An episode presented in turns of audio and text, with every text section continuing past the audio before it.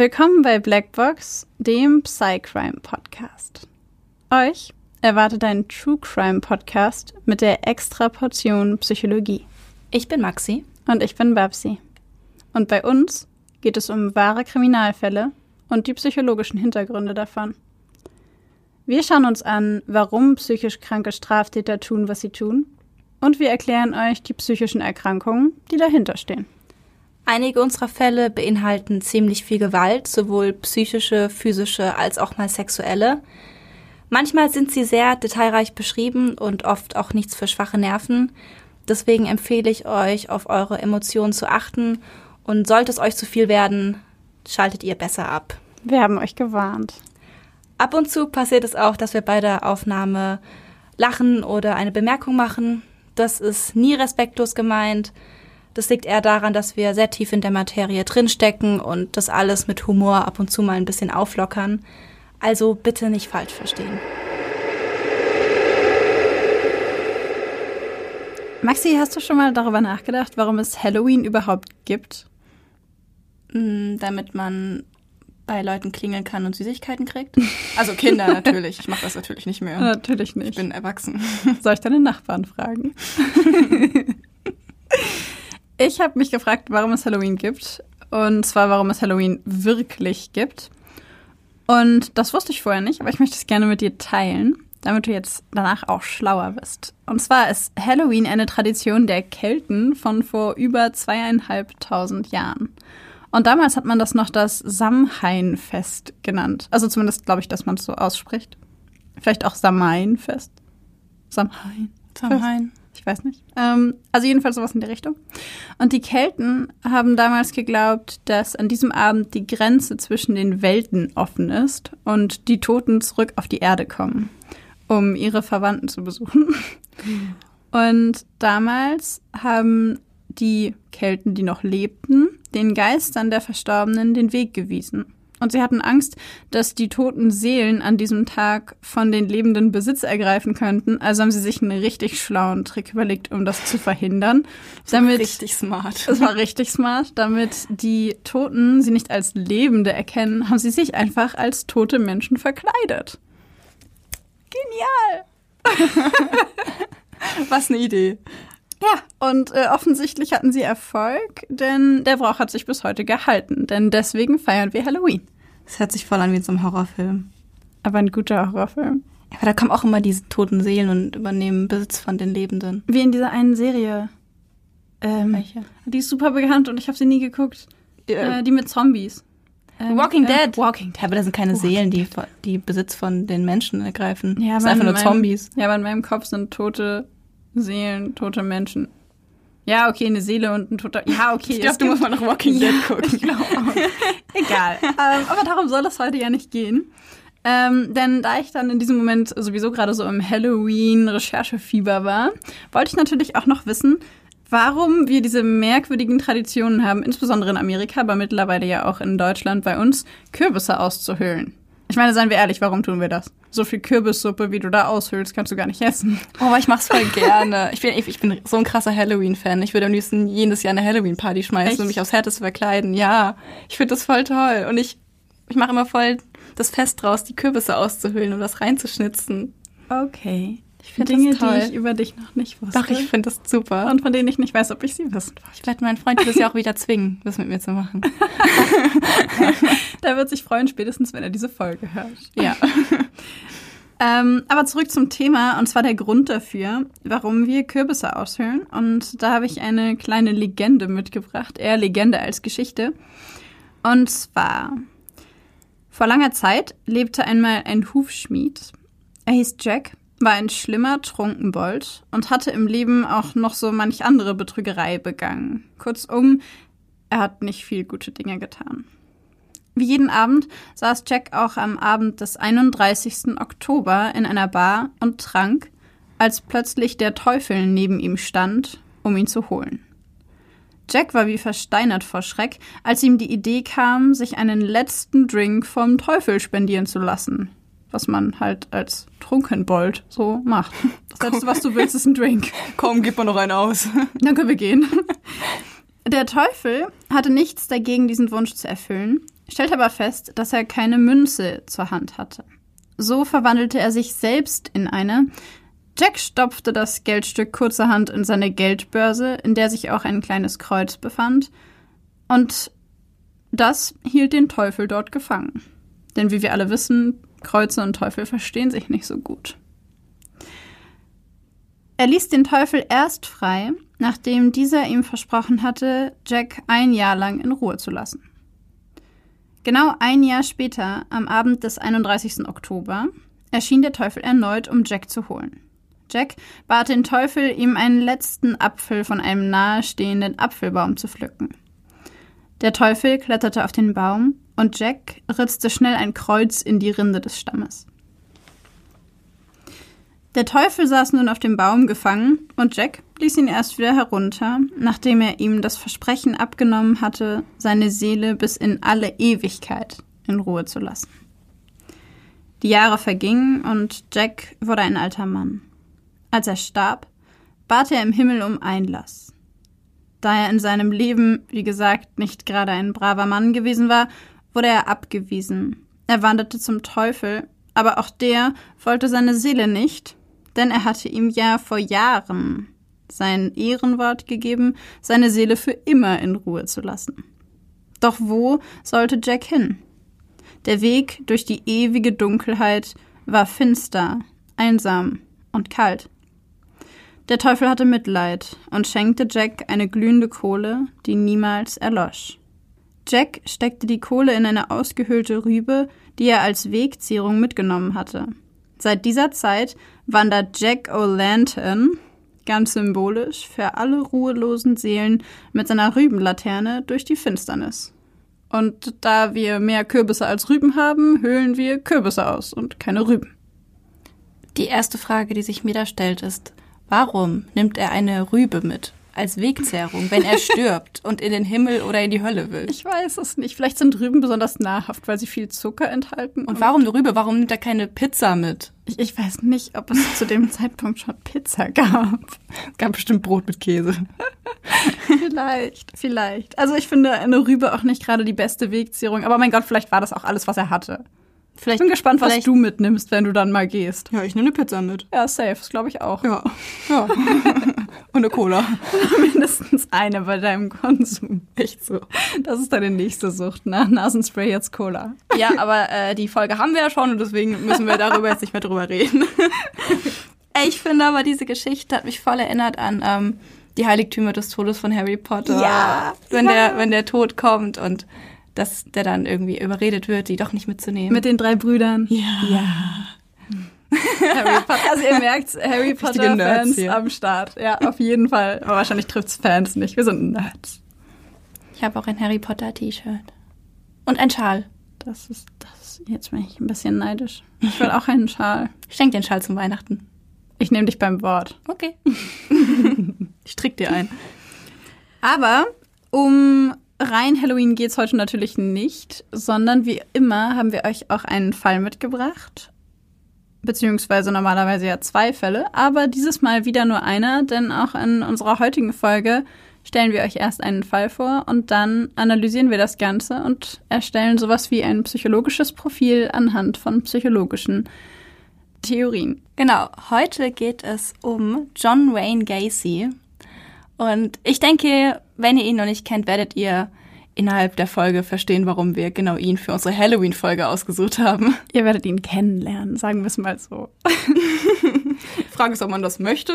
Das ist richtig. Aber für all die, die ihn schon kennen, ist vielleicht der Fall trotzdem nochmal interessant aus der Sicht von einem Psychologen. Ja. Und außerdem ist er einfach zu gut, um ihn sich nicht nochmal anzuhören. Echt so, das, das muss einfach in True Crime Podcast. Okay, dann starte ich mit meinem Fall. Mit unserem Fall heute. Ist ja nicht nur meine. Okay. John Wayne Gacy wird am 17. März 1942 in Chicago geboren. Er ist der Sohn eines Fabrikarbeiters, eines ehrgeizigen, perfektionistischen Mannes, der hohe Ansprüche an sich und seine Familie hat. John möchte diesen Ansprüchen gerecht werden. Nichts wünscht er sich mehr als die Anerkennung seines Vaters. Doch er ist klein, übergewichtig und unsportlich. Er ist nicht der Sohn, den sein Vater sich erhofft hatte. Dies lässt er ihn mehr als deutlich spüren. John sei dumm, verweichlicht, ein Muttersöhnchen, zu nichts zu gebrauchen. Vielleicht ist es diese Enttäuschung, vielleicht auch sein stark ausgeprägter Hang zum Alkohol, der dazu führt, dass Gacy Senior mehr als nur einmal die Fassung innerhalb der Familie verliert. Einmal sitzen sie beim abendlichen gemeinsamen Essen, da schleudert er Johns Mutter auf einmal das Essen ins Gesicht. Dann steht er auf und schlägt ihr immer wieder ins Gesicht. Ein anderes Mal erfährt Johns Vater, dass sein damals siebenjähriger Sohn es genießt, die seidene Unterwäsche seiner Mutter zu berühren. Um seinem Sohn diese Abartigkeit auszutreiben, schlägt er ihn mit einem ledernen Riemen und peitscht ihn regelrecht aus. Wenn sein Vater mal wieder ausrastet oder John sich wieder einmal wünscht, woanders zu sein, dann zieht er sich zurück in seine Höhle unter der Veranda. Hier unten in der Dunkelheit sitzt er und denkt sich Geschichten aus, denn Geschichten erzählen, das kann er gut. Hier fühlt er sich sicher. Als John zehn Jahre alt ist, zieht die ganze Familie in ein neues Haus. Hier gibt es einen Keller, den der Vater direkt für sich in Anspruch nimmt. Er sichert ihn mit Schlössern, zu denen nur er den Schlüssel besitzt, und verschwindet jeden Tag nach der Arbeit in seinem dunklen Reich. John und seine Mutter warten jeden Tag darauf, dass er wieder nach oben kommt, um mit den beiden gemeinsam zu Abend zu essen. Ohne ihn dürfen sie nämlich nicht anfangen, denn sonst wird er wütend, und davor fürchten sich beide. Sie hören ihn da unten, wie er mit sich selbst spricht, in verschiedenen Stimmen redet, manchmal unvermittelt schreit. Dann torkelt er die Treppen hinauf ins Wohnhaus, sturzbetrunken und streitlustig. Als John älter wird, treten immer mehr körperliche Probleme auf. Mit elf wird er von einer Schaukel an Kopf getroffen und fällt danach immer wieder in eine plötzliche Ohnmacht. Mit 16 beginnt er, Herzmedikamente zu nehmen. Seine schulischen Leistungen verschlechtern sich. Es wird ADHS bei dem Jungen vermutet. Immer wieder muss John die Schule wechseln. Und immer wieder hört er seinen Vater im Nacken. Der Junge ist schwach, der Junge kann nichts, der Junge wird es nie zu etwas bringen. Im Alter von 20 Jahren schafft John es schließlich, seinen Vater zu verlassen. Er reist nach Las Vegas und beginnt einen Job in einer Leichenhalle. Er arbeitet nachts, ist also immer mit den leblosen Körpern alleine. Eines Nachts legt er sich zu einem dieser Körper. Er will den Tod spüren, sagt er später. Aber alles, was er spürt, ist Angst. Am Tag darauf packt er seine Sachen und kehrt nach Chicago zurück. Dort schreibt er sich an eine Wirtschaftsfachschule ein. Und endlich scheint sein Leben richtig zu laufen. John hat Erfolg mit dem, was er tut. Er ist ehrgeizig und zielstrebig und er entdeckt sein Talent fürs Verkaufen. Mit 21 wird er deshalb innerhalb kürzester Zeit zum Manager eines Schuhgeschäfts befördert.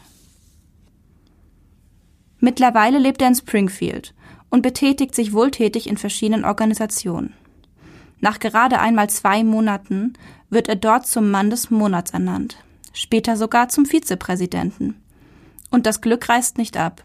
Im September des Jahres 1963 heiratet er Marlon Myers, eine junge Frau, die er bei der Arbeit kennengelernt hat. 1965 wird sie schwanger, das erste von zwei Kindern.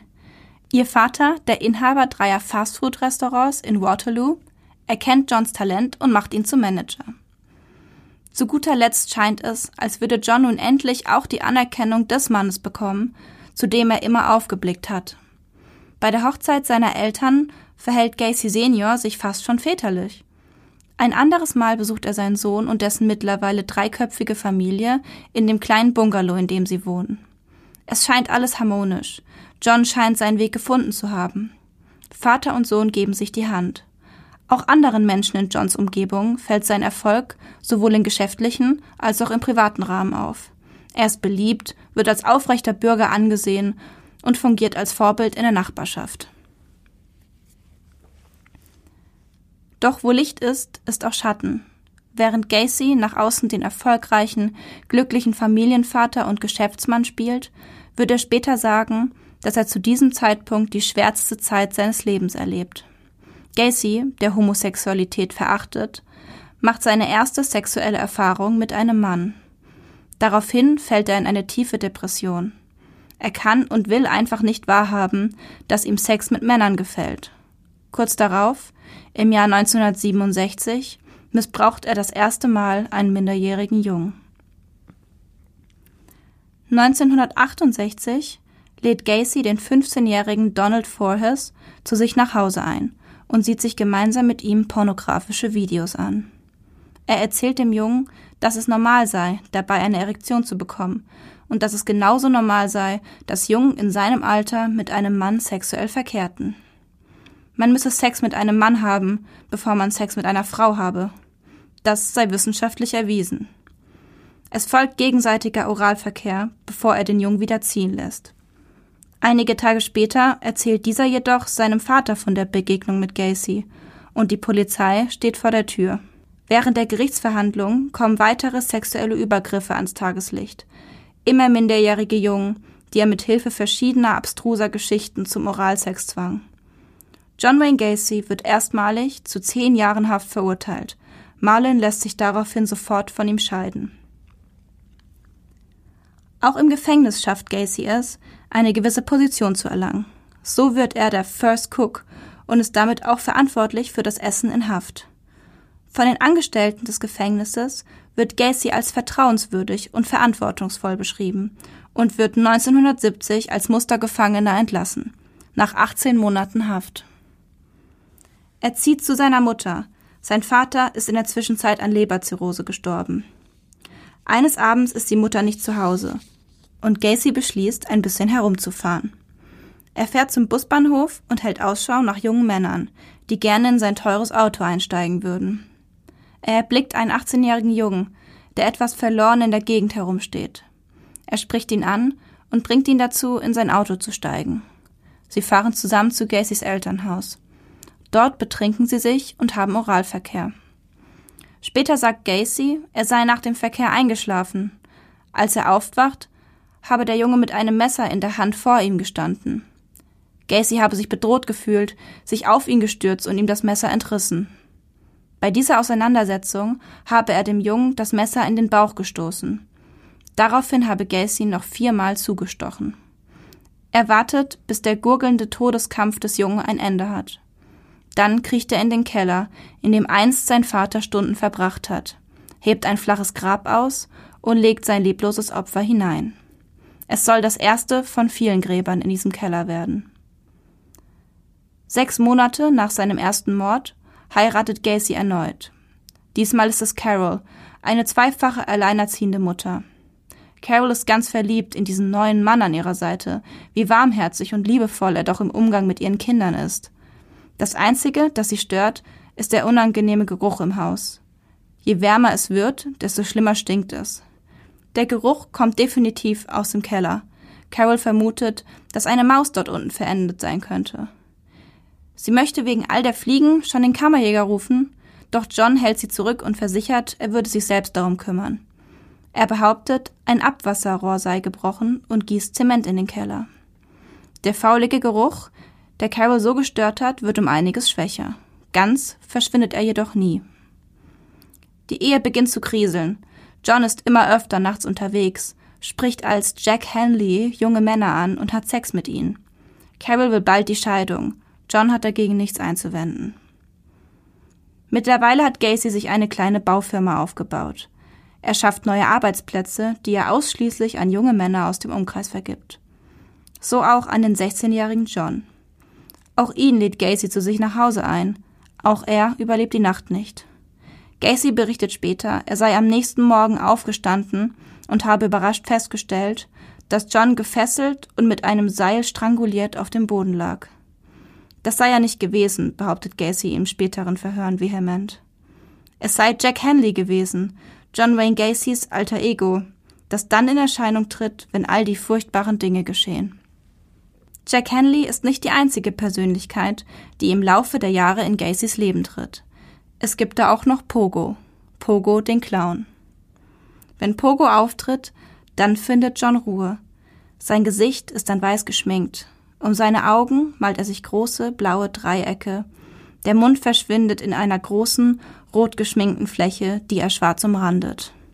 Die Mundwinkel ziehen sich scharf nach oben, zeigen wie Pfeilspitzen in Richtung der Augen. Meist ist Pogo ein lustiger und fröhlicher Clown. Mit Handpuppen und Ballons bringt er die Kinder auf Geburtstagsfeier zum Lachen und ist für jeden Quatsch zu haben. Gacy nennt diesen Pogo John Pogo. Dann gibt es da noch Jack Pogo, den bösen Clown. Dieser ist reizbar und wütend. Er zwickt die frechen Kinder so hart in die Wange, dass sie zu weinen beginnen. Im Jahr 1976 begegnet Gacy dem 18-jährigen David Cram. Er fragt den Jungen, ob er gerade auf Jobsuche sei. Er könne ihm einen Job in seiner Baufirma anbieten. David stimmt zu, froh, so schnell eine Arbeitsstelle gefunden zu haben. Bald fängt er bei Gacy an, er versteht sich gut mit allen. Da er auf der Suche nach einer Bleibe ist, bietet Gacy ihm an, bei ihm zu wohnen.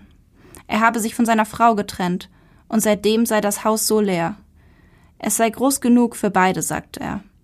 David nimmt das Angebot an und zieht zu Gacy. Die beiden leben einige Zeit gemeinsam als Mitbewohner in Gacys Haus. Eines Abends kommt David nach einem Treffen mit Freunden nach Hause und steht Pogo, dem Clown, gegenüber. Er sagt, er hätte den Gedanken lustig gefunden, David beim Nachhausekommen zu überraschen. Pogo zeigt einige Handpuppentricks. Die beiden trinken gemeinsam an der Hausbar Alkohol und nehmen Drogen. Dann schlägt Gacy vor, David einen Trick zu zeigen, mit dem er sich ganz schnell aus Handschellen befreien könnte. Das könne ihm doch mal nutzen, sagt er. David streckt Pogo die Arme entgegen und lässt sich bereitwillig die Handschellen anlegen. In dem Moment, in dem die Handschellen klicken, verändert sich Pogos Lächeln. Es verzerrt sich zu einem bedrohlichen Grinsen. Pogo packt die Ketten der Handschellen und will David ins Schlafzimmer zerren. Ich werde dich vergewaltigen, sagt er. David tobt, tritt um sich, versucht sich irgendwie aus dem Griff des Clowns zu befreien. Einer der Tritte landet in Pogos Gesicht, der daraufhin rücklings umfällt und benommen auf dem Boden liegen bleibt. So schnell wie möglich befreit sich David und flieht aus dem Haus. Er hat etwas geschafft, was viele andere junge Männer in den letzten Monaten nicht geschafft haben. Er ist John Wayne Gacy alias Pogo dem Clown lebendig entkommen. Der Polizei erzählt er nichts davon. Und auch sonst niemandem. Zwei Jahre später entkommt ein weiterer junger Mann den tödlichen Fängen von John Wayne Gacy. Jeff Rignall, der im März 1978 nach einem heftigen Streit mit seiner Freundin eine nahegelegene Bar aufsucht. Auf dem Weg dorthin hält Gacy in seinem Wagen neben ihm und beginnt eine Konversation. Er bietet Rignall Marihuana an. Dieser nimmt das Angebot an und steigt zu Gacy in den Wagen. Sobald er im Wagen sitzt, drückt Gacy ihm ein mit Chloroform getränktes Tuch ins Gesicht. Rignall verliert sofort das Bewusstsein und wacht in Gacys Haus wieder auf, gefesselt und bewegungsunfähig. Der Mann, der ihm eben noch so sympathisch erschien, zwingt ihn nun zum Oralsex und penetriert ihn mit verschiedenen Dildos und einem Feuereisen. Rigner lässt alles über sich ergehen. Er resigniert. Nach dieser Tortur lädt Gacy ihn im Lincoln Park ab und verschwindet. Die vermissten Meldungen in Gacys Heimatort häufen sich, aber niemand stellt eine Verbindung zu dem erfolgreichen, vertrauenswürdigen und liebevoll wirkenden Familienvater John Wayne Gacy her.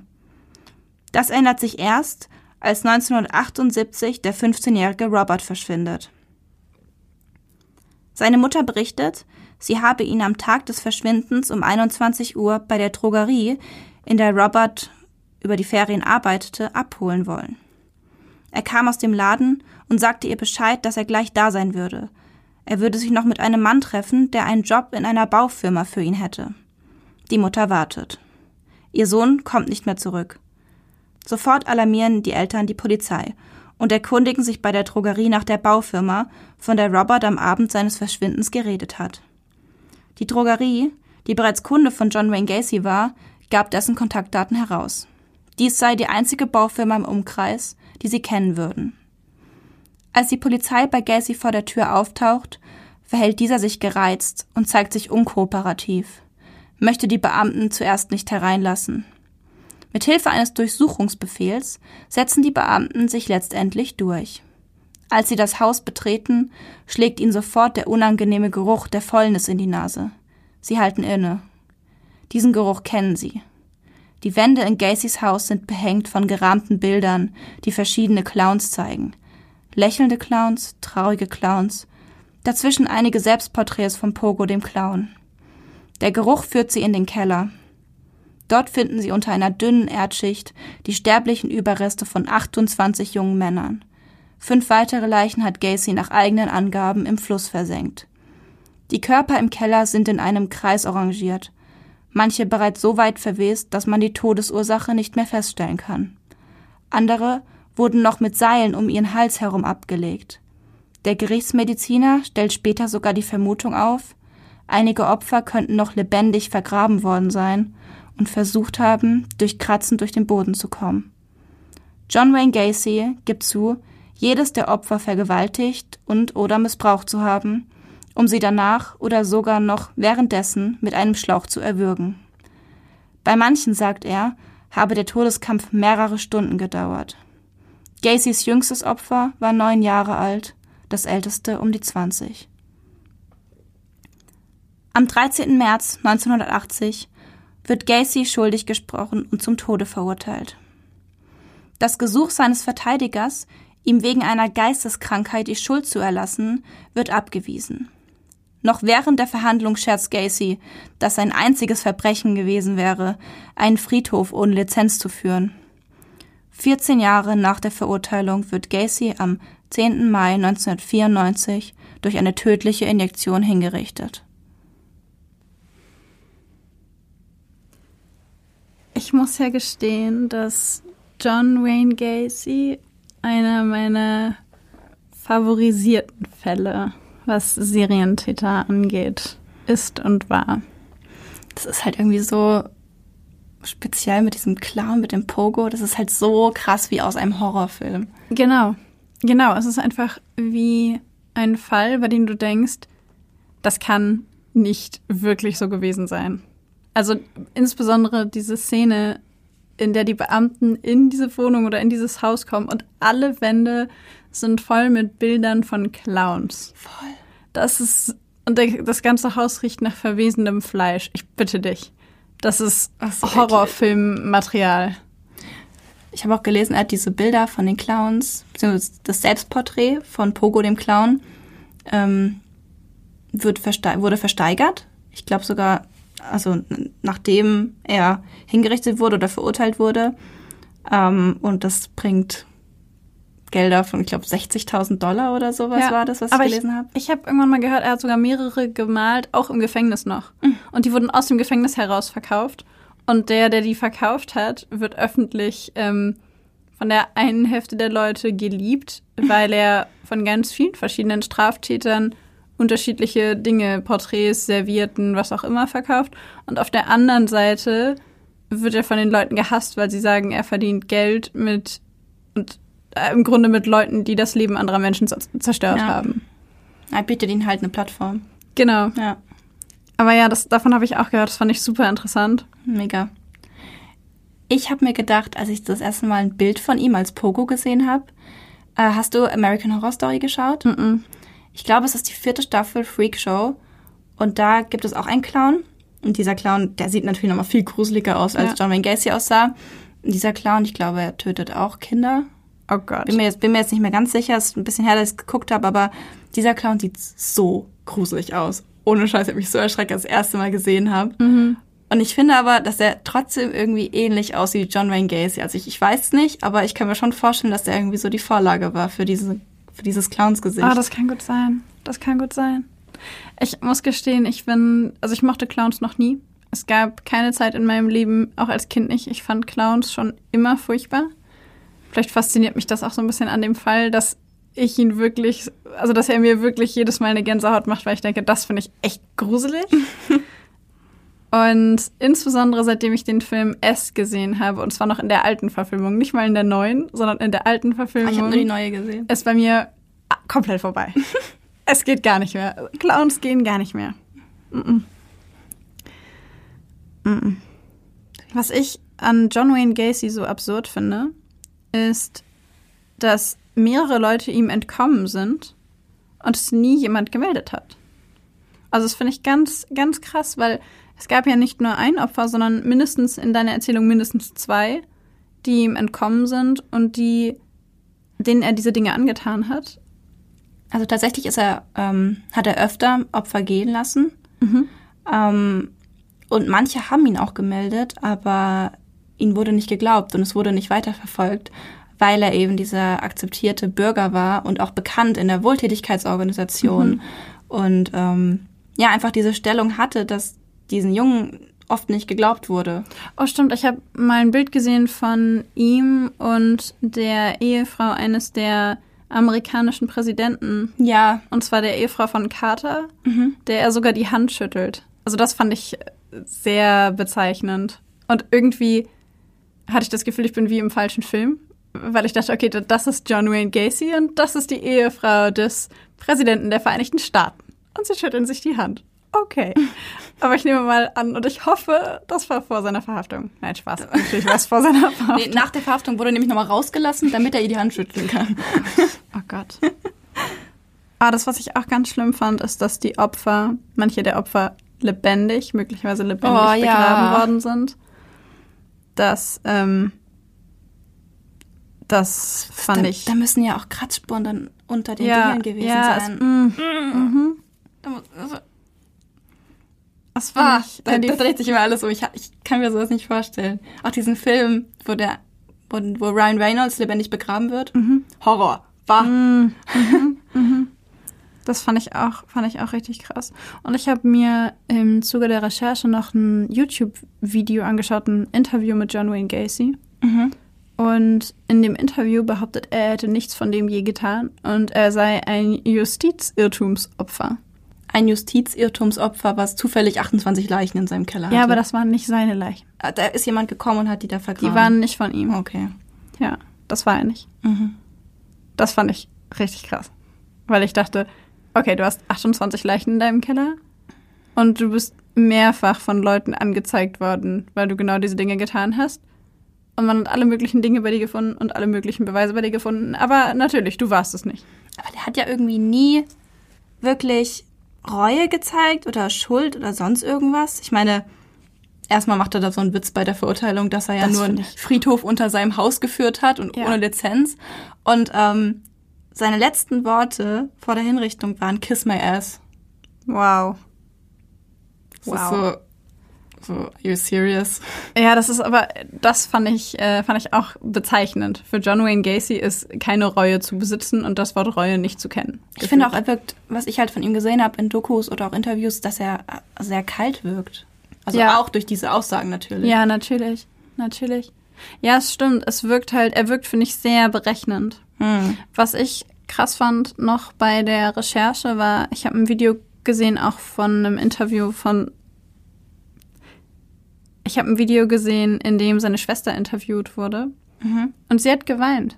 Sie meinte, der Tag, an dem mein Bruder gestorben ist, war für mich der schlimmste Tag meines Lebens. Und in dem Moment dachte ich, verdammt, das war dein Bruder. Und sie meinte, ich weiß, dass John Wayne Gacy für alle anderen der Mann war, der diese Taten begangen hat. Und ich hasse alles, was er getan hat. Ich hasse jede einzelne dieser Taten. Aber er ist tot und er war mein Bruder und das bricht mir das Herz. Oh, das und, tut mir ist irgendwie leid. Ja, also gar nicht, weil ich sagen möchte, dass, dass John Wayne Gacy keine Strafe verdient hat oder sowas. Nein, aber es geht ja jetzt sondern, um die Genau, ja. sondern einfach nur, weil ich, weil mir in dem Moment das erste Mal richtig bewusst geworden ist, dass auch Täter Angehörige haben und nicht nur Opfer. Sondern dass auch die Angehörigen der Täter unter dem leiden, was der Täter getan hat, ja. weil sie in dem Moment, wo jemand ins Gefängnis geht, ja auch jemanden verlieren. Und dass das gar nichts damit zu tun hat, wenn man dann seinen Bruder oder so vermisst, dass man die Taten okay findet, sondern ja, einfach nur, dass nicht. man jemanden vermisst, der Teil seiner Familie war. Und das war für mich irgendwie so ein ganz spannender Moment für mich persönlich, mhm. weil ich da vorher tatsächlich, es klingt vielleicht absurd, aber ich habe noch nie darüber nachgedacht. Ja. Ja, natürlich, die hören ja auch nicht auf. Du hast ja auch nicht auf, deinen Bruder zu lieben oder ja. deinen Sohn oder was weiß ich. Aber ich finde es immer so krass, wenn dann, also in den USA habe ich davon mal ein paar Mal gelesen, dass dann die Familien oder Angehörigen zu Hause aufgesucht wurden und beleidigt wurden und beschimpft wurden. Ja. Und ich denke mir so, boah Leute, die leiden genug und die haben nichts damit zu tun. Die können nichts dafür. Ja. ja. Beziehungsweise manchmal können sie vielleicht aus der Vergangenheit was dafür. Das Aber ist eine perfekte Überleitung. Zu unserer Theorie. Wollte ich gerade sagen. Kommen wir ganz plötzlich und trotzdem überleitungstechnisch genial zu unseren Theorien und Vermutungen zur Psychologie von John Wayne Gacy. Hier nochmal kurz der Hinweis darauf. All diese Dinge, die wir jetzt sagen, sind Vermutungen und Theorien und wir beanspruchen weder Vollständigkeit noch Wahrheit, sondern wir haben einfach nur mal so ein bisschen darüber nachgedacht, was da wohl passen könnte. Ein paar Studien gelesen, ein bisschen in Büchern geblättert. Richtig. Ja. Und um uns John Wayne Gacy ein bisschen genauer anzuschauen, haben wir uns das Stufenmodell der psychosozialen Entwicklung nach Erickson aus dem Jahr 1963 ausgesucht. Studium-Flashbacks. Wollte ich gerade sagen, jetzt wird's richtig psychologisch. Bachelor, zweites Semester. Yes. Und zwar beschreibt dieses Stufenmodell die Entwicklung eines Menschen über sein ganzes Leben hinweg im Spannungsfeld zwischen seinen eigenen Bedürfnissen und Wünschen des erst Kindes, später Erwachsenen, die sich im Laufe der Entwicklung und im Laufe des Lebens natürlich permanent verändern. Wenn uns zum Beispiel als kleine Kinder ganz wichtig ist, dass Mama 24-7 um einen herum ist, dann ist es uns mit 13, 14 oder 15 vielleicht ganz lieb, wenn Mama mal für zwei Stunden nicht da ist. genau. Und diese Entwicklung beschreibt eben das Stufenmodell. Und die Interaktion des Kindes ist dabei ein sehr, sehr wichtiger und wesentlicher Punkt für die psychische Entwicklung, die sich als Erwachsener später daraus ergibt. Und es gibt acht Stufen, deswegen heißt es Stufenmodell, von denen jede eine Krise darstellt. Also man kann sich quasi vorstellen, jede dieser acht Stufen hat eine Aufgabe, eine Krise, eine bestimmte Herausforderung, die das Individuum in seinem Leben bewältigen muss. Und die vorangegangenen Phasen bilden dabei immer das Fundament. Das bedeutet, wenn ich die erste Phase nicht gut überwunden habe oder die erste Krise nicht gut überstanden habe, habe ich viel schlechtere Voraussetzungen dafür, die zweite Phase gut zu überstehen. Es heißt nicht, dass es mir unmöglich ist, sie zu überstehen, aber es macht es sehr, sehr viel schwieriger. Also kurz zusammengefasst, wir haben ein Stufenmodell, es gibt acht Stufen, sie ziehen sich über das ganze Leben und sind gebunden an ein bestimmtes Alter und jede der einzelnen Stufen stellt einen bestimmten Konflikt oder eine Herausforderung dar, die das Kind zu diesem Zeitpunkt oder der Erwachsene zu diesem Zeitpunkt bewältigen muss. Und alle Stufen bauen aufeinander auf. Genau, und wir gehen diese Stufen jetzt einzeln durch und gucken, wie der John Wayne Gacy die bewältigt hat, beziehungsweise wie er sie bewältigt haben könnte mit den Informationen, die uns ja zur Verfügung stehen. Und ich fange an mit der ersten Stufe und diese Stufe heißt Urvertrauen versus Urmisstrauen. Das ähm, findet im ersten Lebensjahr statt. Vielleicht habt ihr schon mal davon gehört, dass das erste Lebensjahr bei Säuglingen mit das Wichtigste für die Entwicklung von Bindungen ist, dass da die Bezugspersonen total wichtig sind und darum geht's auch ein bisschen in der Stufe. Bindungstheorien. Geh mir weg. ähm, Genau, Urvertrauen wird auch verstanden als ein Gefühl des sich verlassens dürfens. Also das Kind ist im ersten Jahr vor allem, natürlich später auch, aber vor allem im ersten Jahr auf die Verlässlichkeit der primären Bezugsperson angewiesen. Das ist in der Regel die Mutter, weil sie der erste Kontakt des Kindes ist und natürlich auch neun Monate in der Mutter war. Ja. Kann aber auch der Vater sein, also generell alle Bezugspersonen. Ähm, wenn dem Kind diese Möglichkeiten nach körperlicher Nähe fehlen, nach Sicherheit, nach Geborgenheit, dann entwickelt es Bedrohungsgefühle oder Ängste. Es entwickelt sozusagen das Gefühl, der Umwelt hilflos ausgeliefert zu sein und niemanden an seiner Seite zu haben. Und das kann man sich vorstellen, ist nicht so förderlich für die spätere Entwicklung. Es geht dabei aber nicht nur um das Vertrauen in das Umfeld, sondern auch um das Vertrauen in sich selbst. Es geht um das Vertrauen in die eigenen Fähigkeiten, in den eigenen Körper, in die Fähigkeit, mit eigenen Bedürfnissen oder eigenen Trieben umzugehen.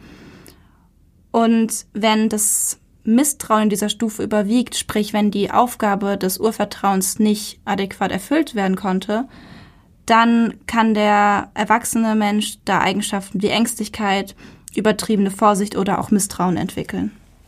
Mhm. Genau. Auf Gacy bezogen haben wir uns erstmal die Mutter angeschaut. Die Mutter wird als warm und liebevoll bezeichnet. Sie war Hausfrau und hatte ähm, ausreichend Zeit, sich um ihren Sohn zu kümmern. Das spricht erstmal jetzt für die Entwicklung eines Urvertrauens. Dagegen ist aber der Vater sehr aggressiv mhm. gewesen und ähm, sehr gefühlskalt. Gacy war der einzige Sohn. Er hatte zwei Schwestern und als einziger Sohn war er so ein bisschen das Zentrum seines Vaters. Sein Vater hat von ihm verlangt, bestimmte Erwartungen zu erfüllen und Gacy hat auch den größten Teil des Zorns abbekommen von seinem Vater. Also war er quasi so der Mittelpunkt von dem, woran sein Vater sich abreagiert hat. Genau. Mhm. Außerdem musste Gacy vermutlich schon sehr früh mitbekommen haben, wie seine Mutter von seinem Vater misshandelt wurde, sprich wie die eine Bezugsperson die andere misshandelt. Was für Kinder natürlich maximal traumatisierend sein kann. Genau. Und in den meisten Fällen auch ist. Und man weiß natürlich auch nicht, in welchem Alter Gacys Vater angefangen hat, ihn zu misshandeln. Ja. Darüber haben wir jetzt nichts Genaues gefunden. Ja generell ist das nie gut, aber je früher es anfängt, desto dramatischer ist es natürlich. Ja. Gacy wird später beschrieben als unfähig, seine Impulse zu kontrollieren. Er hat anscheinend Schwierigkeiten, sich authentisch in soziale Gebilde einzufügen oder generell Mitgefühl aufzubringen. Auch bei der Geburt von Gacy gab es einige Probleme. Er wurde erstmal zu spät geboren und mit Sauerstoffmangel. Außerdem wurde einige Tage nach der Geburt bemerkt, dass er allergisch auf die Muttermilch reagiert hat und dadurch Atemprobleme entwickelte. Deswegen musste er von der Mutter getrennt werden, was natürlich doppelt problematisch war, weil durch diese Allergie auf die Muttermilch und diese problematische Reaktion darauf wird natürlich eine bedrohliche Situation für ihn als Säugling geschaffen und in dem Moment war er von der Mutter getrennt. Das heißt, er hatte auch keine Bezugsperson, die ihm jetzt ein Gefühl von Sicherheit vermitteln konnte. Also klar, die Schwestern waren da, aber nicht die Mutter. Ja, das ist ja was anderes. Genau. Ja. Das heißt, so direkt in den ersten Stundentagen, wo er auf der Welt war, direkt bedrohliche Situation ohne eine sichere Bindung, ohne eine Hilfestellung von einer mhm. Bezugsperson. Das ist nie gut. Genau. Von daher würden wir sagen, dass in der Stufe die Aufgabe eher mangelhaft bewältigt wurde. Ja. Einer der Gutachter sagte übrigens später im Prozess auch, dass Gacys emotionale Fähigkeiten das Level eines Säuglings nie überstiegen hätten. Was ich auch super auffällig fand. Es ist auf jeden Fall un also ich habe noch nie eine solche Äußerung vorher gehört, aber in Zusammenhang mit dem Stufenmodell von Ericsson zum Beispiel, wenn man das als Beispiel nimmt, ergibt das natürlich Sinn. Genau, also er hat nie gelernt, Aggressionen und generell seine Gefühle zu kontrollieren, äh, mit Bedürfnissen und Trieben umzugehen. Und ja, hat sich der Gutachter wohl darauf bezogen, weil das ja wirklich bei ihm sehr gering ausgeprägt war nur. Hm. Die zweite Stufe ist Autonomie versus Scham und Zweifel und tritt zwischen dem ersten und dem dritten Lebensjahr auf. Und nach Erickson ist diese Stufe entscheidend für das Verhältnis zwischen Liebe und Hass, Bereitwilligkeit und Trotz, freie Selbstäußerung und sich selber quasi unterdrücken. Und es geht hier in erster Linie um die zunehmende Autonomieentwicklung und die Bedeutung der Autonomie für die Manifestierung eines positiven Selbstkonzeptes bzw. einer Identität. Es geht also im Grunde darum, dass das Kind eigenständiger wird. Viele kennen das sicherlich in der Trotzphase zum Beispiel. Das ist so das ganz klassische Beispiel dafür, dass äh, Kinder anfangen, Autonomie zu entwickeln und selbstständiger zu werden und auch selbstständiger werden zu wollen. Und das Kind muss in dieser Phase das Gefühl haben, ausprobieren zu können, seinen eigenen Willen durchsetzen zu dürfen, ohne dass die Bezugsperson ihm dabei das Gefühl gibt, dass dann Sicherheit verloren geht. Denn Sicherheit, die verloren geht, ist für Kinder immer die allerschlimmste Bestrafung. So Liebesentzug, weniger Sicherheit, was auch immer, ja. ist immer das Schlimmste, was passieren kann. Und wichtig ist, dass Einschränkungen dieser Verhaltensweisen des Kindes dazu führen, dass das Kind selbst seine Bedürfnisse und Wünsche als nicht akzeptabel oder als schlecht oder schmutzig wahrnimmt, was beim Kind dann dazu führt, dass Scham und Zweifel an der Richtigkeit von eigenen Wünschen und Bedürfnissen entstehen. Das heißt, dass Kinder sich dann einfach nicht mehr sicher sind, darf ich mir das wünschen, darf ich das gerade brauchen und anfangen sich tatsächlich dann schlecht zu fühlen, und sich schämen dafür, dass sie Bedürfnisse haben. Und ich meine, wir haben alle Dinge, die wir uns wünschen und alle Dinge, die wir brauchen. Und insbesondere kann sich eben beispielsweise durch eine da sehr strenge Erziehung, die keine Autonomieentwicklung zulässt, ähm, können sich da bestimmte zwanghafte Charakterzüge entwickeln nach diesem Modell. Und zwar sind viele Menschen, die das erlebt haben, später sehr kleinlich oder geizig in Bezug auf Liebe oder Zeit oder Geld, sind sehr betont auf Recht und Ordnung, Pünktlichkeit und Fleiß sind wichtig, sind perfektionistisch, haben ein sehr strenges Gewissen, sind sehr selbstkritisch und zweifeln häufig an sich selbst und haben Schwierigkeiten mit ihren eigenen Bedürfnissen, sind also so ein bisschen ja unsicher auch einfach, was, was sie selbst angeht und orientieren sich sehr daran, nach außen hin oder von außen durch außen festzustellen, ist das richtig oder falsch, darf ich das oder nicht, darf ich das wollen. Und wenn wir uns das in Bezug auf Gacy anschauen und wir uns eben wieder angucken, dass sein Vater sehr gewalttätig gewesen ist und ihn sehr viel gedemütigt hat, sehr kritisiert hat, du hast ja in der Geschichte beziehungsweise in dem Fall auch gesagt, dass sein Vater zu ihm gesagt hat, er ist dumm, nutzlos, er kann nichts. Ja, das hat er ihm ständig immer wieder gesagt. Genau, und sich für seinen Sohn geschämt hat, kann das natürlich für Gacy dafür gesorgt haben, dass er selber viel Scham entwickelt hat und dass das Umfeld, das er zu Hause hatte, durch diesen gewalttätigen Vater und die Mutter, die sich offensichtlich ja nicht genügend gegen den Vater wehren konnte, das hat natürlich dafür gesorgt, dass er zu Hause ein eher bedrohliches Umfeld hatte, mit wenig Sicherheit, mit wenig Gefühl von, meine Eltern beschützen mich und meine Eltern lieben mich und meine Eltern geben mir Sicherheit, egal was ich mache. Und ich kann autonom handeln und die Welt erkunden und meine Bedürfnisse erkunden. Und meine Eltern lieben mich trotzdem. Und das Gegenteil war bei Gacy der Fall, offensichtlich, denn sein Vater schürt eigentlich erst das Gefühl von Scham, indem er sagt, du bist dumm und nutzlos und aus dir wird nie irgendwas werden. Und an dieser Stelle kam dann natürlich tendenziell eher Scham und Schuld an Gefühl bei Gacy raus, als das Gefühl von Autonomie oder die Fähigkeit, seine eigenen Bedürfnisse und Gefühle zu kennen und sie zu schätzen. Ja, da muss sich ja irgendwie das Gefühl entwickelt haben, dass Gacy einfach nichts richtig machen kann. Ja. Also das alles, was er macht, ist schlecht und nicht gut genug. Was für Kinder natürlich das Schlimmste ist. Also ich meine, du hast ja in den frühen Jahren niemanden anders, der dir sagen kann, dass du gut bist und wertvoll bist. Und selbst wenn du jemanden anders hast, ist natürlich das Wichtigste für dich, was sagen deine Eltern, ja. was sagen Oma und Opa zum Beispiel, vielleicht auch noch, was sagen deine Bezugspersonen. Total. Und da hat äh, Gacys Familie einfach komplett versagt. Ja, doch. Das kann man, glaube ich, sagen. Ja. Die dritte Stufe heißt Initiative versus Schuldgefühl. Das entwickelt sich im Alter von vier bis fünf Jahren. Im Zentrum davon steht die Entwicklung von Zielstrebigkeit und Eigeninitiative und der positive Umgang mit Schuldgefühlen. In der Phase entwickeln sich außerdem noch Gewissen und Moral. Ähm, das Kind entwickelt immer mehr Fähigkeiten, es kann laufen, es kann sprechen und exploriert damit natürlich immer weiter die Umwelt. Und dabei sollten die Eltern dem Kind die Möglichkeit geben, eigeninitiativ Aktivitäten auszuwählen und das Kind auch in der Exploration zu unterstützen. Das ist natürlich schwer, wenn die vorige Stufe Scham ja. und Zweifel nicht funktioniert hat, weil dann haben wir jetzt ja schon gehabt, dass er in der Exploration nicht unterstützt wurde, er gehemmt wurde, was sich dann natürlich auch auf die dritte Phase auswirkt. Klar. Eine Nichtbewältigung kann zu Fixierungen oder Selbsteinschränkungen führen oder auch zu einer Überkompensation, ständig initiativ sein zu müssen, also ständig aktiv zu werden, um den eigenen Wert zu bestimmen und den eigenen Wert ausschließlich in der eigenen Leistung zu sehen. Mhm. Auf Gacy angewendet, ich finde, diese Stufe sieht man bei seinem späteren Verhalten total stark. Ja.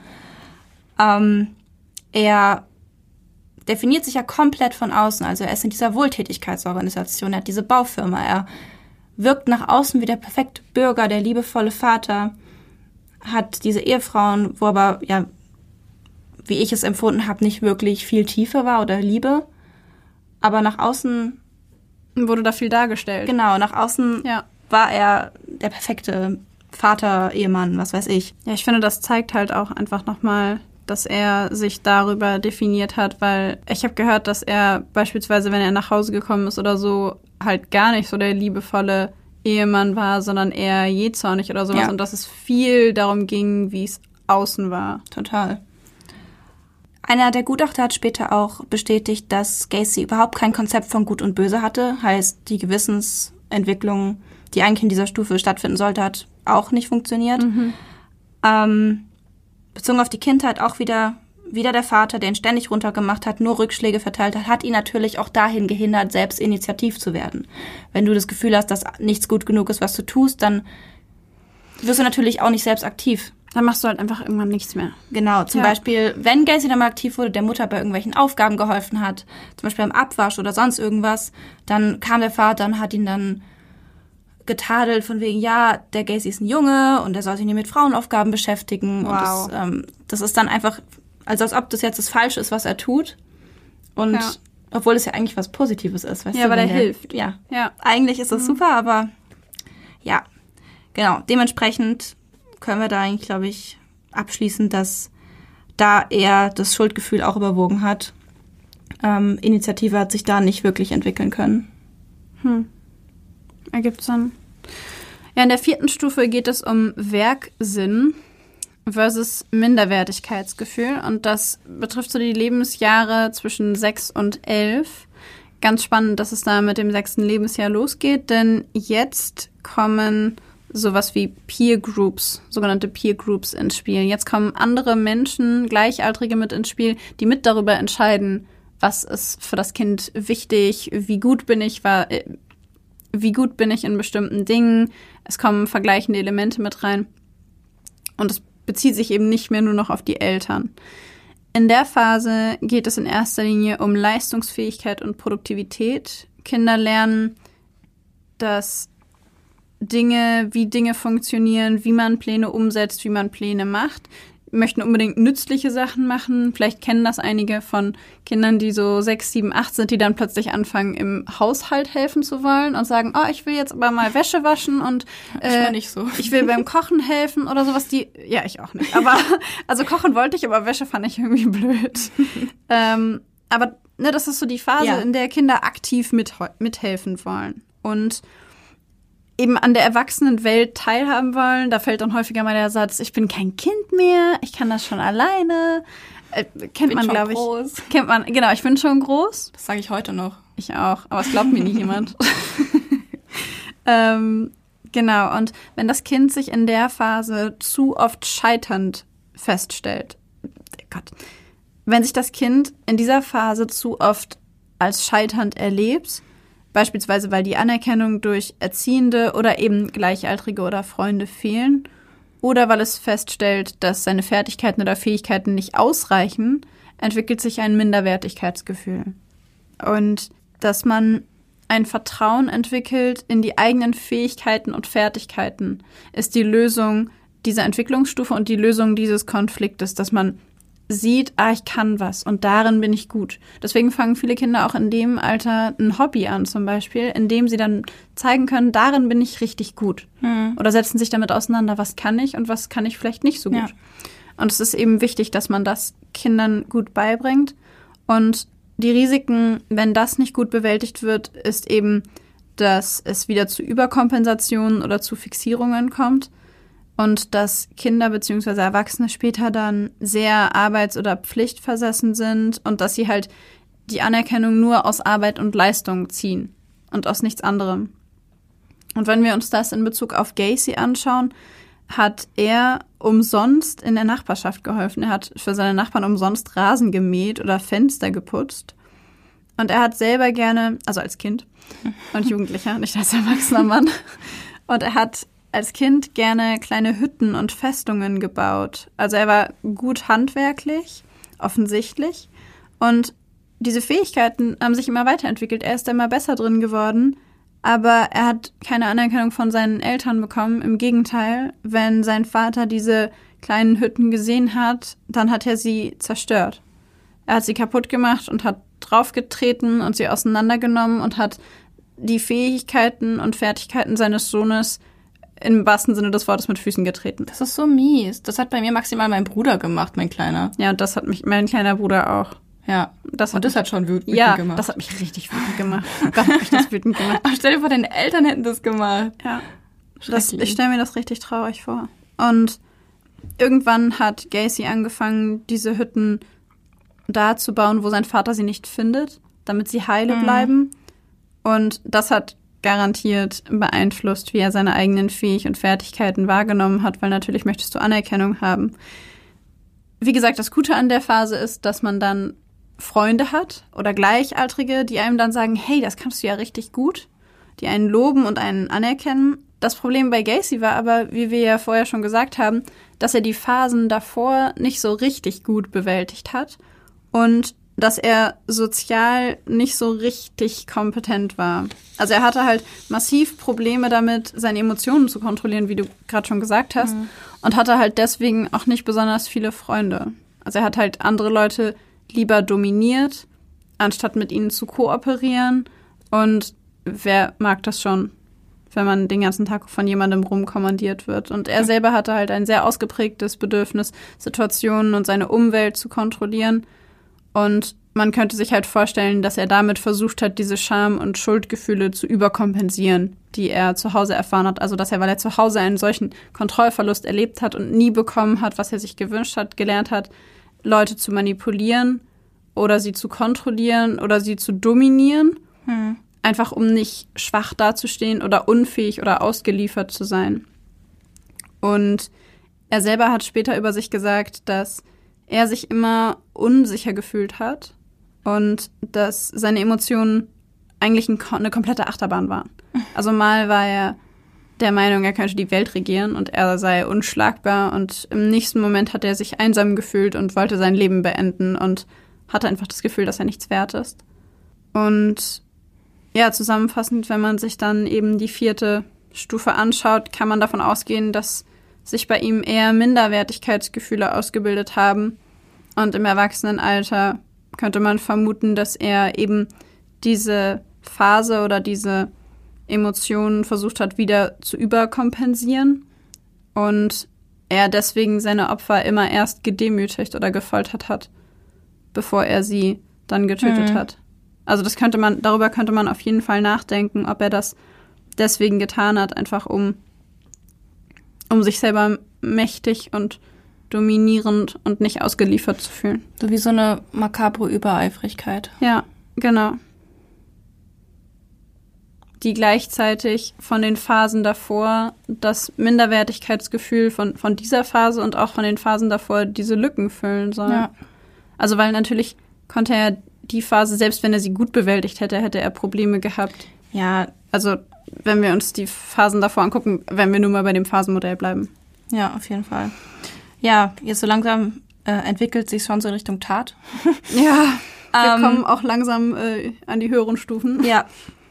Ähm, die nächste Stufe, die findet im, zwischen 12 und 18 Jahren statt und wird Ich-Identität versus Ich-Identitätsdiffusion genannt. Ähm, genau, es findet in der Pubertät statt. Jugendliche erarbeiten sich hier ihre Identität. Mm, Man entwickelt Identität nach Erickson, indem man selbstständig wird, indem man sich ausprobiert und sich mit Zielen und Werten auseinandersetzt, sich ganz wichtig von den Eltern abgrenzt ähm, und eigene Pläne und eigene Zukunftsszenarien entwickelt. Wenn diese Stufe misslingt, dann kommt es zu einer Unklarheit der eigenen Identität. Ähm, das kann dann so sein, dass das Kind bzw. der Jugendliche halt nicht in der Lage ist, seine eigene Rolle zu finden. Er flüchtet in unklare Identitäten. Es kann sein, dass er eine Außenseiterrolle einnimmt oder auch sich den Drogen zuwendet. Vielleicht auch, dass er sich so Gruppen anschließt und so nach von außen nach Identität sucht. Genau, auch wieder, irgendwie wiederholen sich auch so ein bisschen die Merkmale der Ja. Stufen. Merkmale im, im Erwachsenenalter wären dann unruhig sein, kindliches Verhalten und vorschnelle Begeisterung. Also können sein, müssen aber nicht. Kindliches Verhalten ist ja schon in der ersten Stufe von diesem Gutachter Ja, ähm, ja, auf jeden Fall. bemerkt worden. Ja, wenn man sie erfolgreich besteht, dann hat man seine eigene Identität, kann den Willen, Beiträge zur Gesellschaft beizubringen und kann zwischenmenschliche Beziehungen gut aufbauen. Alles Aber- Dinge, die John Wayne Gacy nicht kann. Genau. Konnte. Das, da müssen wir jetzt gar nicht tiefer reingehen, weil das hat ja nicht funktioniert. Ja, wie gesagt, bei Gracie ist es problematisch dadurch, dass alle früheren Phasen ausnahmslos gescheitert sind. Ähm, was ich total bezeichnend fand, ist, dass er vier verschiedene Rollen in seinem Leben eigentlich entwickelt hat. Also Das finde ich auch spannend. in, dem, in der Zeit, wo andere ihre eine Identität entwickeln und dann wissen, wer sie sind und was sie wollen, entwickelt er irgendwie vier. Aber ohne sich natürlich die Persönlichkeit abzuspalten oder sonst irgendwas. Er hat ähm, John den Dienstleister, John den Politiker, also er als Baufirma, er als Politiker, als in wohltätigen Organisationen. Ja. Dann hat er Pogo den Clown.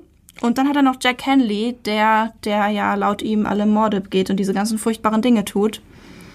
Und also entwickelt er sich damit vier Figuren, die alle verschiedene Rollen erfüllen. Und ich finde, daran sieht man schon, dass diese Aufgabe komplett gescheitert ist. Also Ja.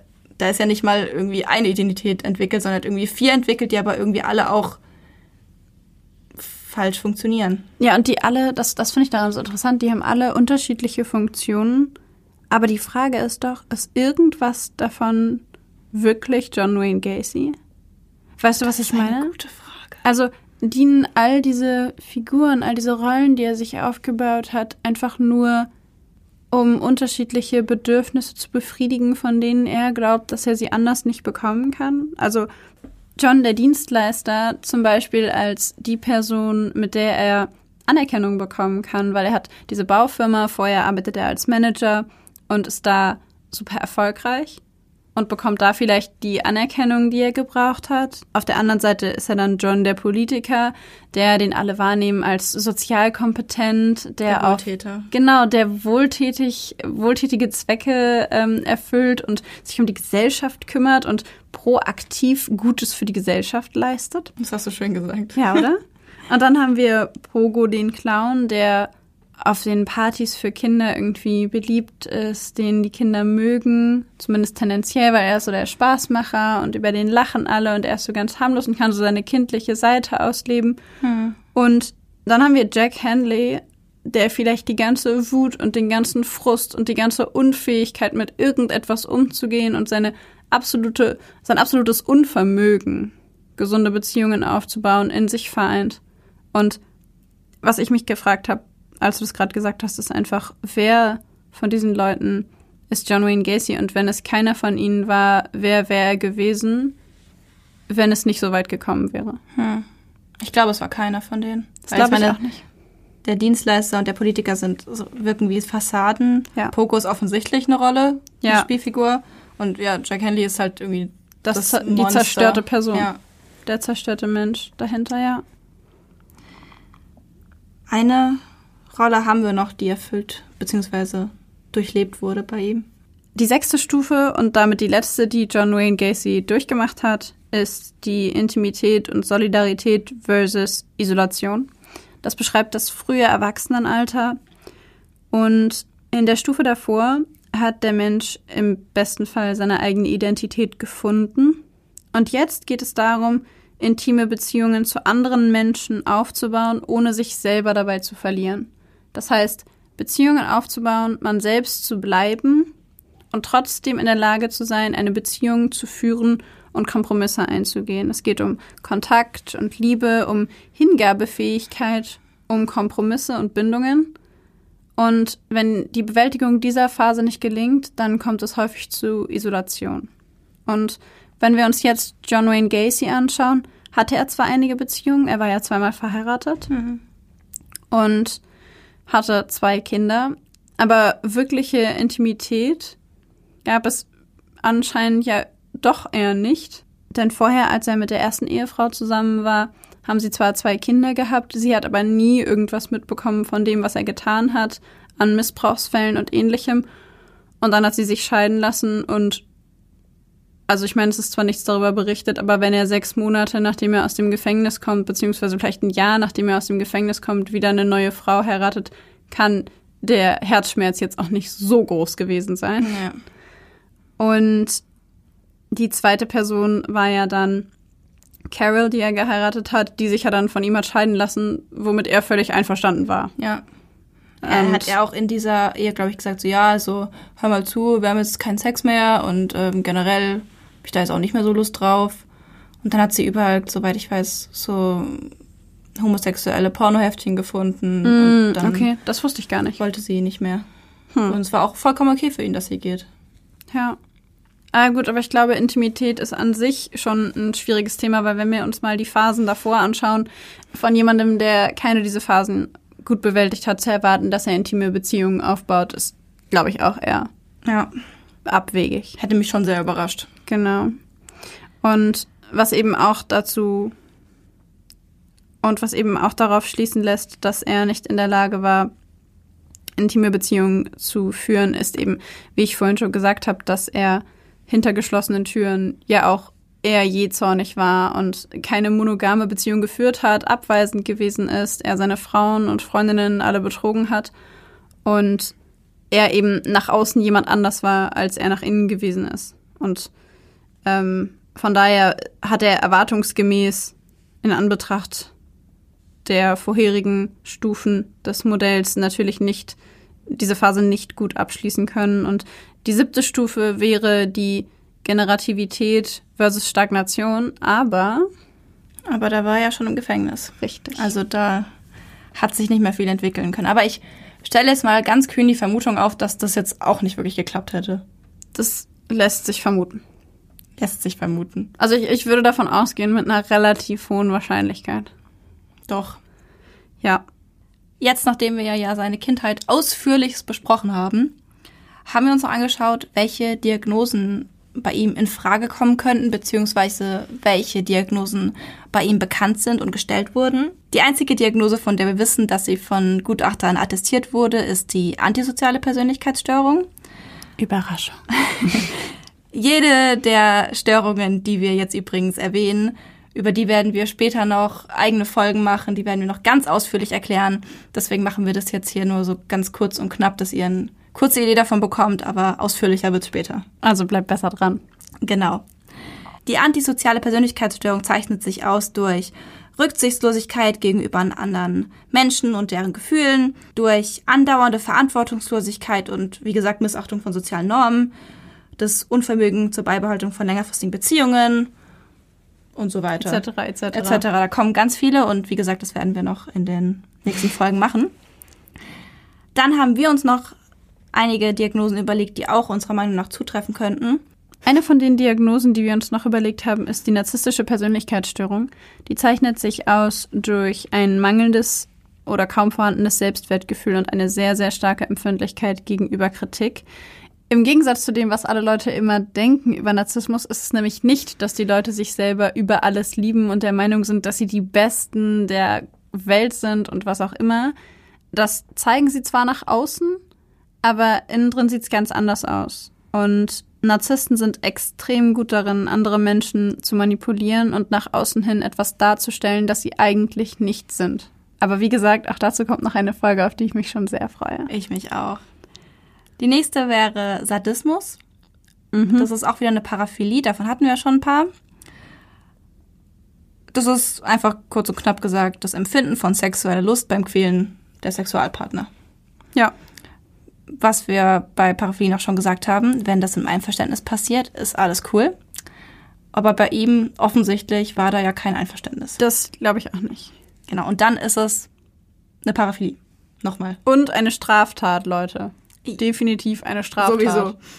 Als letzte Frage dieser Folge haben wir uns passend zu John Wayne Gacy und Halloween natürlich die Frage gestellt, warum haben Leute eigentlich Angst vor Clowns? Also ich meine jetzt mal ernsthaft. Das sind irgendwelche Menschen mit Schminke im Gesicht. Warum kriegen wir alle so eine Panik davor? Übrigens nennt man die Angst vor Clowns, wenn es die Stufe einer Phobie erreicht, Coulrophobie. Das ist eben diese phobische, panische Angst vor Clowns. Und um die Frage zu beantworten, es gab eine Studie in London im Jahr 2008, bei der alle Altersgruppen von 4 bis 16 Jahren getestet wurden und alle Altersgruppen hatten die gleiche Abneigung gegenüber Clowns. Die Folge dieser Studie war, dass ein komplettes Krankenhaus von innen umgestaltet wurde, weil da die ganze Zeit Bilder von Clowns hingen, um die Kinder irgendwie aufzumuntern. Und das Krankenhaus sich dann aber dachte, verdammt, hier sind überall Clownbilder und Kinder haben Angst vor Clowns. Okay. Das Dezent falsche Einschätzung. Das hat nicht ganz so geklappt, wie wir uns das vorgestellt haben, wenn hier jetzt Blumen hin. Aber auf jeden Fall keine Clowns mehr. Und die Ursache bzw. die Erklärung für die Angst vor Clowns ist, dass man sich bei Clowns nicht genau sicher sein kann, was sich hinter dem Make-up und den vergrößerten Gesichtsmerkmalen verbirgt. Also Clowns lächeln die ganze Zeit und lachen die ganze Zeit und das ist unheimlich. Also Sigmund Freud hat einen bestimmten Effekt beschrieben und an all die Leute, die jetzt sagen, ah, jetzt habt ihr Sigmund Freud doch gesagt, sorry, manchmal kommt man halt einfach nicht drum rum. Es ist kein Wunder, dass ihn alle kennen, denn vielleicht hat er ja manchmal gar nicht so dumme Sachen gesagt. Also, es gibt einen sogenannten Uncanny-Effekt. Und zwar beschreibt das, dass der Gedanke an etwas, das sehr vertraut, aber auch irgendwie merkwürdig fremdartig ist, bei Menschen Abscheu auslöst und ganz widersprüchliche Gefühle erzeugt. Und das ist maximal unangenehm für Menschen. Widersprüchliche Gefühle sind unangenehm und Abscheu natürlich sowieso. Und dazu kommt, dass man bei Clowns ein Lächeln sieht, das sich aber gar nicht bewegt. Und wir richten uns tendenziell mit unseren Gefühlen nach dem, wie andere Leute sich verhalten. Und wenn uns jemand die ganze Zeit anlächelt und sich dabei nicht ein Millimeter was bewegt, weil er halt so geschminkt ist, dann finden wir das irgendwann erst irritierend. Und irgendwann, wenn dann die Person weiterhin starrt und so lächelt, finden wir es gruselig. Weil das nicht die Art und Weise ist, wie Menschen sich verhalten sollten. Und wie es natürlich ist. Mir fällt gerade ein, vielleicht finde ich auch deswegen solche Puppen gruselig. Bestimmt weil die sich, weil sie die ganze Zeit lächeln und sich nicht bewegen. Ich finde Puppen auch gruselig. Puppen und Clowns gehen bei mir überhaupt nicht. Und natürlich auch durch so Filme wie S. Und ähm, Annabelle. Ja, ja. Und äh, Chucky, die Mörderpuppe. Ja gut, der ist ja schon alt. Ja, trotzdem. Es ist eine Puppe darin vorgekommen und ich wollte noch einen Film zu dieser Folge beitragen.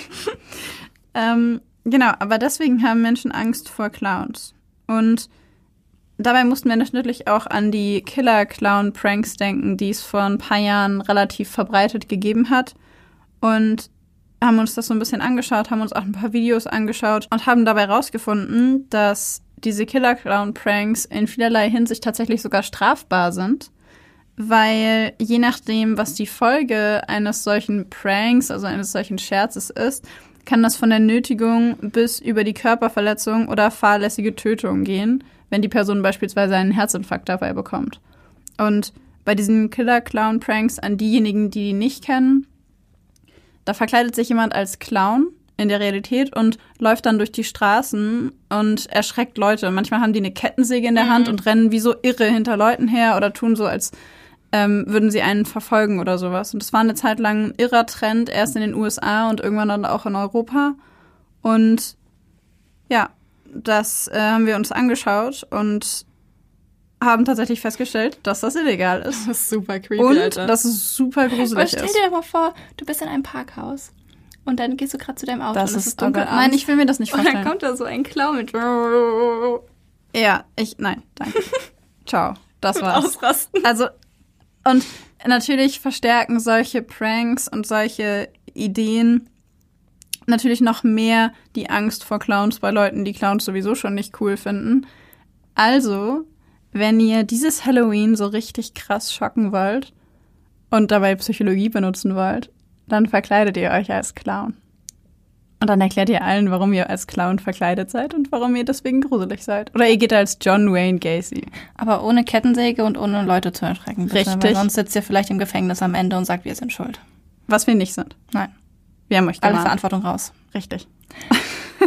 Was ich am Ende zu dieser Folge noch sagen möchte, ähm, wir haben ja sehr viel über die Kindheit von John Wayne Gacy geredet und analysiert und Gründe gefunden, die zu seinem späteren Verhalten hätten führen können. Mhm. Ähm, ich will noch mal sagen, dass zu versuchen, es zu verstehen, nicht gleichzusetzen ist, wie es zu entschuldigen. Ja. Weil das oft missverstanden wird, finde ich. Und ja, nochmal, verstehen ist nicht entschuldigen. Und wir versuchen natürlich, das alles zu analysieren, aber sind natürlich auch überhaupt kein Freund davon und sind äh, verurteilen das zutiefst, was er da gemacht hat. Ja, Nur um das nochmal sicherzustellen hier. wichtig. Wichtig und Super richtig. wichtig. Ja. Also verwechselt das bitte nicht. Wir finden es nicht okay. Nichts von dem, was er Nein. getan hat. Ja, ich glaube dann. Ah, nee, stimmt nicht. Ich habe nämlich noch was. Ich wollte gerade schon Schluss machen, aber ich habe etwas äh, herausgefunden. Was? An diejenigen von euch und auch an dich, äh, die sich noch an die letzte Folge erinnern. Und vielleicht erinnerst du dich ja auch noch an die letzte Folge, Maxi. Eventuell. Ich habe herausgefunden, was Japan-Wachteln sind. Und zwar die Japan aus deinem Experiment. Ja, ja, die kleinen Vögel, wo wir gesagt haben, wie kleine Vögel. Genau, die klassische Konditionierung Okay, ja. aus der letzten Folge. Das sind die, die Kuscheltiere gebumst haben. Ja, nein, Ja, doch. ja, ja. Die Japan-Wachtel, auch japanische Wachtel genannt, ist eine Vogelart aus der Familie der Fasanenartigen, die zur Ordnung der Hühnervögel gehört. Sie ist in Ostasien verbreitet und ähnelt in Habitus, Verhalten und Lebensweise der auch in Mitteleuropa vorkommenden Wachtel. Also ist eine japanische Wachtel. Ja. Wow. Wow. Wow, wow, wow. Okay. Jetzt, jetzt bin ich sehr viel, sehr viel. Äh, Ich fand es so schön. Du hattest recht, es ist einfach nur eine japanische Wachtel. wenn alles so einfach wäre. Also, jetzt habt ihr zumindest den Fact schon, Ja. aber weitere Facts, Ideen, Bilder, Gibt's auf Instagram. Definitionen und die Möglichkeit, uns zu schreiben, habt ihr auf Instagram. ja, da dürft ihr uns gerne folgen und mit uns in Kontakt treten und liken, bis eure Finger blutig sind. Nicht, nicht ganz so weit. Nicht ganz So viele Bilder haben wir noch gar nicht. Das stimmt. Aber da kommen wir noch hin. Da kommen wir hin. Das, ihr könnt Teil davon sein, wenn ihr uns direkt folgt. Und folgt uns gerne auf Spotify, dieser Apple Podcasts, wo auch immer es Podcasts gibt. Genau. Auf Instagram heißen wir übrigens Blackbox der Podcast klein und zusammen. Ja, Das haben wir nämlich gerade noch vergessen. Wir Smarten. das, das stimmt. An dieser Stelle sind wir dann tatsächlich durch mit der zweiten sehr langen, aber hoffentlich nicht weniger spannenden Folge und sagen Tschüss!